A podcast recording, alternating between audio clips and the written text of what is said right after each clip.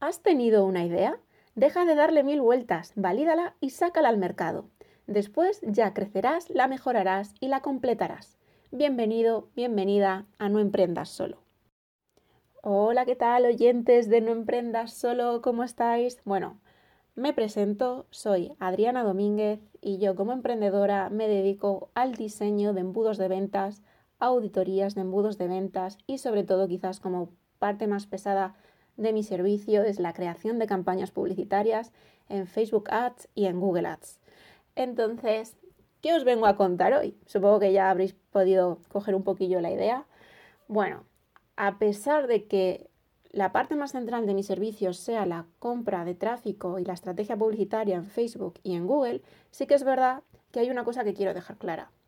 Lo que vende, sobre todo si sois emprendedores digitales y o estáis pensando en emprender, tarde o temprano vais a necesitar un embudo de ventas, ¿vale?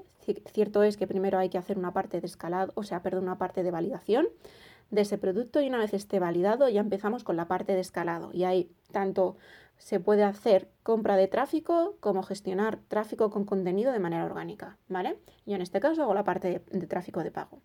Entonces, una cosa que quiero dejar clara es que lo que vende siempre es el embudo de ventas, como su propio nombre indica, dicho sea de paso.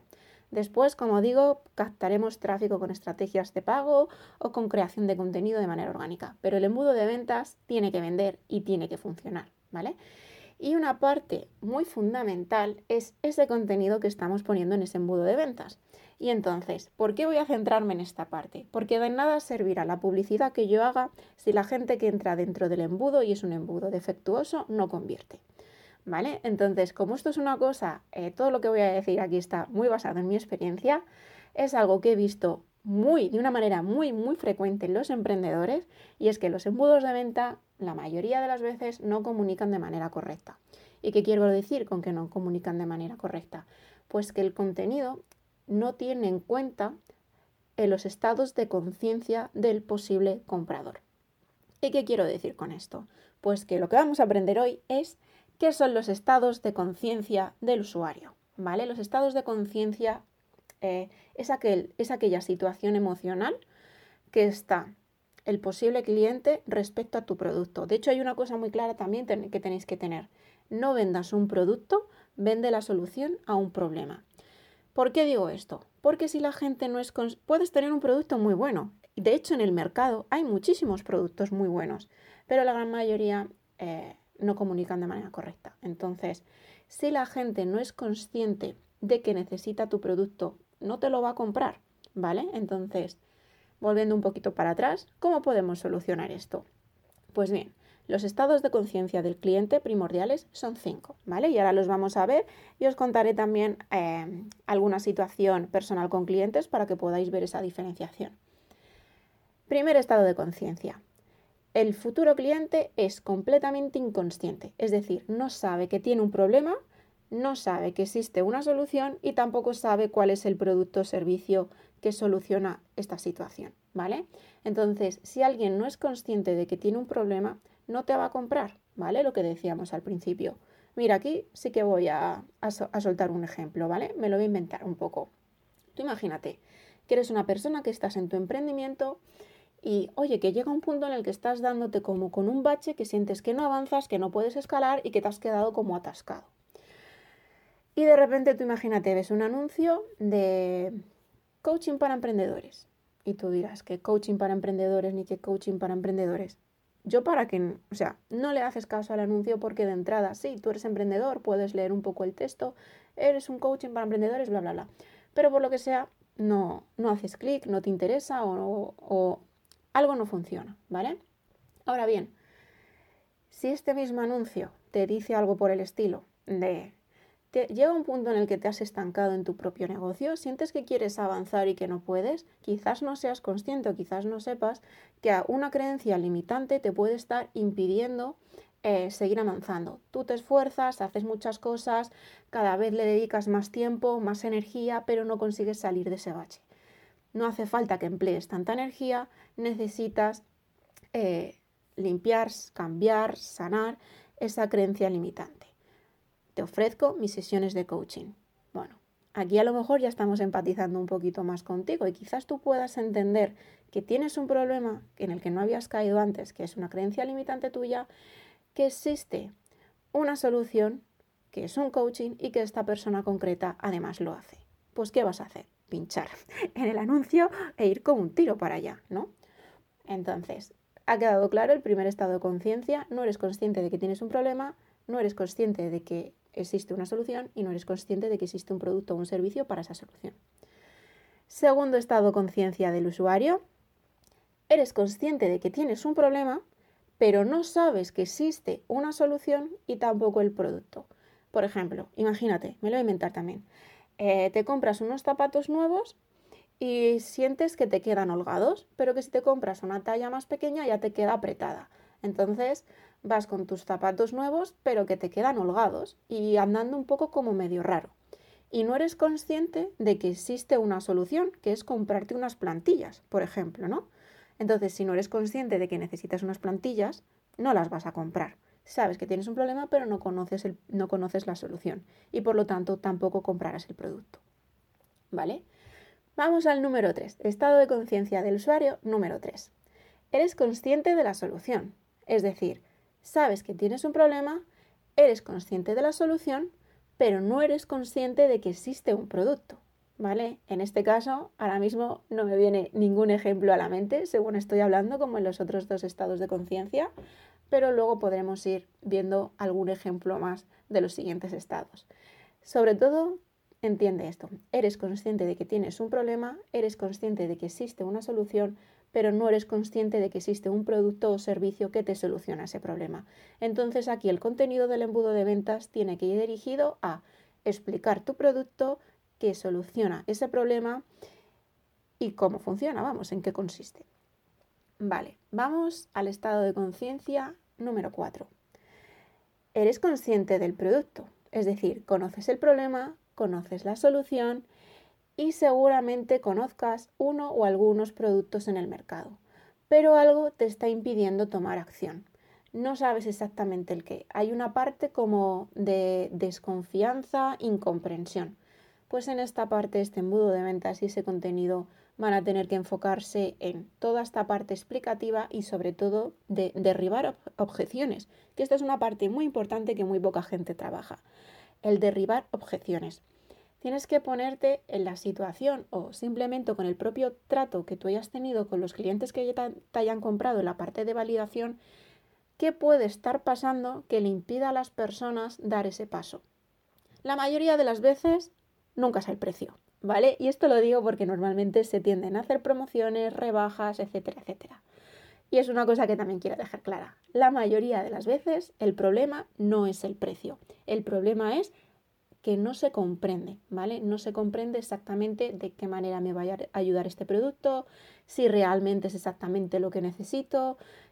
Tenemos que dejar claro, ¿vale? Si estamos en este estado de conciencia de que eres consciente del problema, de la solución y del producto, el embudo de ventas, ese contenido tiene que centrarse en cómo va a ayudar ese producto a que tú mejores. Y aquí viene un concepto muy importante que realmente vais a tener que tener en cuenta siempre pasar del punto A al punto B. Es decir, todo embudo de ventas, independientemente de los estados de conciencia que estemos viendo ahora, tienen que dejar claro que hay una transición para el cliente. Es decir, hay un estado A de no te he comprado a un estado B mejor en el que ya te he consumido. ¿Vale? Si sois capaces de plasmar este contenido que os estoy diciendo en base, de, en base a la conciencia del cliente y sois capaces también de plasmar cómo se va a efectuar este punto A de no te he comprado a este punto B de te he consumido y he mejorado, el embudo de ventas funciona. ¿Vale? Esos son pasos que tenéis que tener muy claros. ¿Vale? Entonces, como estábamos diciendo, en el punto número 4 es consciente del problema, consciente de la solución, conscientemente del producto, pero algo le impide dar el paso. Tenemos que derribar esas objeciones y ofrecer tranquilidad de que nuestro producto efectivamente y nuestro servicio va a ayudar a esa persona a mejorar. Si lo conseguimos, la venta está hecha. ¿Vale? Y luego el paso número 5, perdón, el estado de conciencia número 5 es totalmente consciente. Es decir, el usuario conoce el problema, conoce la solución, conoce tu producto, sabe los beneficios que obtendrá, así como la transformación, pero le falta un pequeño empujón. Un último empujón que si conocéis bien a vuestro cliente, y esto también es otra parte básica, conocer muy bien a vuestro cliente ideal, vuestro buyer persona, seguramente podréis identificar. Si no, existen algunos tipos de estrategia, ¿vale? Como encuestas por email o preguntas por email, para terminar de encontrar ese pequeño último paso que, que no se atreve a dar nuestro, nuestro futuro comprador para intentar derribarlo, ¿vale? Aquí sí que es verdad que si es totalmente consciente de todo, sí que podríamos quizás utilizar esa parte de una oferta, un bonus extra, un si compras esto además tienes esto, una consultoría privada o una sesión privada conmigo, algo que diga, jolines, es que ya me la han puesto tan bien que no puedo decir que no, ¿vale? Entonces sería en esta parte donde ya podríamos utilizar las ofertas, algún regalo extra, eh, quizás un descuento para una siguiente compra, alguna algo, eh, algo extra. Esa es, esa es la idea, ¿vale? Cuando un cliente es totalmente consciente, es el momento, pero no da el paso, es el momento de ofrecer una pequeña cosa extra. Y bueno, yo creo que después de todo este batiburrillo que os he contado, quiero dejar un poquito la escalera más clara, ¿vale? Cosas importantes que tenéis que saber. Conocer a vuestro cliente ideal Bayer persona, llámalo X, como la palma de tu mano. Lo tenéis que conocer muy bien. Segundo, tenéis que tener muy claro, ¿vale? Esa transformación que ofrece vuestro producto, vuestro servicio del punto A al punto B, ¿vale? Y luego ese estado de conciencia del cliente. Cuando tengáis identificado el estado de conciencia del cliente, podréis escribir toda esa parte de contenido, ¿vale? De comunicación de vuestro embudo de ventas. Y estoy convencidísima de que tenéis muchísimas probabilidades de que ese embudo de ventas tenga un porcentaje de conversión bastante aceptable. ¿Qué es un porcentaje de conversión? ¿Vale? Por si alguno no lo sabéis, es ese porcentaje de entre, entre la persona, el número de personas que entran al embudo y las que terminan comprando. Por encima de 20, 30 ya va estando bastante bien para tráfico frío. Para tráfico templado o tráfico caliente ya lo ideal es que sean un poquito más grandes, ¿vale? Pero marcaros un 20-30% ya sabemos que es un embudo que está funcionando de una manera adecuada, ¿vale? Esto os lo cuento para que tengáis pequeñas guías a la hora de, empezar a hacerlo. Y bien, ahora vamos con algunos ejemplos para que entendáis bien esto que os estamos contando. Eh, uno de mis clientes, por ejemplo, él tiene, él hace cosas de diseño de producto, ¿vale? Bocetos, tipo, pues te hace un boceto de una silla, de una nave espacial, de un coche, de unas zapatillas, de unas estanterías para lo que sea, ¿vale? Entonces, tiene productos para estudiantes, gente que acaba de salir de la carrera o que esté en sus últimos años de carrera y bueno, pues está empezando con sus primeros trabajos. Con la información que los chavales tienen cuando salen de la, universidad, mm, ellos no saben nada al final de cómo es a nivel práctico. Saben la teoría, pero a nivel práctico les cuesta un poco más. Los productos que él ofrece, que, que mi cliente ofrece, es necesitas mejorar en estas técnicas de bocetaje, de sketching, porque si no plasmas bien tus dibujos te va a resultar mucho más difícil que una empresa te quiera contratar porque no te van a entender. Al final para ellos eh, el sketching, el boceto, es su manera de comunicación. Claro, mi cliente tenía unos embudos de venta en los que estaba diciendo, tienes un curso de sketching e ideación, tienes un curso, un curso de no sé qué, tienes un curso de no sé cuántos, esto aquí lo tienes, tal, tiene este curso, en este curso tienes estos beneficios, tal, tal, tal pero el embudo no estaba vendiendo.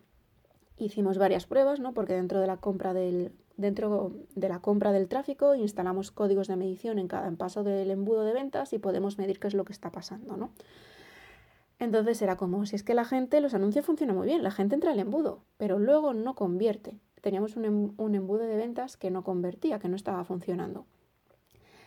Cuando ya le pasé yo aquí mi ristra de preguntas, nos dimos cuenta de que los chavales saliendo de la universidad, nadie les había contado que su técnica de sketching o que ciertas técnicas tenían que dominarlas bien para que a la hora de expresar sus dibujos fuesen más o menos competitivos para la búsqueda de un trabajo, para ser contratados. Entonces, cuando nos dimos cuenta de esto, de repente todo hizo como clic. Es como, vale, ya sabemos en qué está fallando, ya sabemos por qué estamos invirtiendo dinero, pero los beneficios no, no son compensados ¿no? para, esta, para esta inversión. Entonces, este es un ejemplo. Otro ejemplo que os pongo, ¿vale? Eh, en este caso, un e-commerce de joyería, una tienda online de joyería. Reunión con el cliente. Bueno, cuéntame, yo les pregunto a mis clientes, ¿qué sabes de tu cliente ideal? ¿Qué me puedes contar? Bueno, pues, o cuál es el porcentaje de la gente que, de tus compradores, qué perfil demográfico tienen. Bueno, pues para, un, para una tienda online de joyería, tú podrías pensar que las compradoras son mujeres o que los compradores son hombres porque le compran a las mujeres.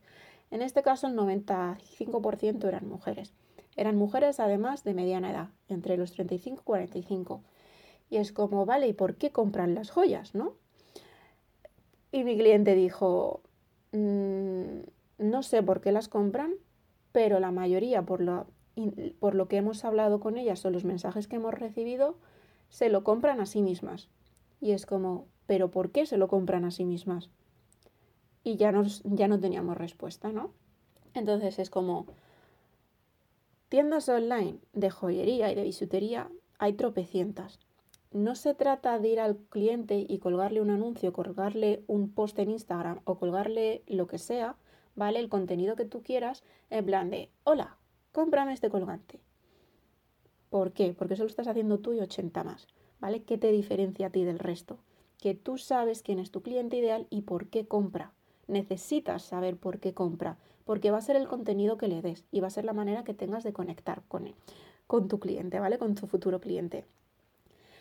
Eh, entonces, quiero que tengáis claro, no sé si con estos pequeños ejemplos, tampoco me viene ahora mismo a, la cabeza, bueno, me vienen muchos, pero al final todos son del mismo estilo, ¿no? Embudos que no convierte porque no tienen en cuenta el estado de conciencia de su cliente. Entonces, son embudos que no están, no están entrando, no están conectando con sus futuros compradores, porque hay, un, hay la comunicación del embudo está fallando, ¿vale?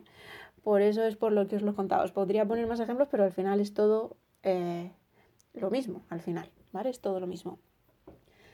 Por eso, esta parte de este podcast está destinado a que si sois eh, emprendedores online o estáis pensando en emprender online, estos puntos los tenéis que tener muy claro. Tenéis que tener muy claro que no se vende un producto, sino se vende la solución a un problema.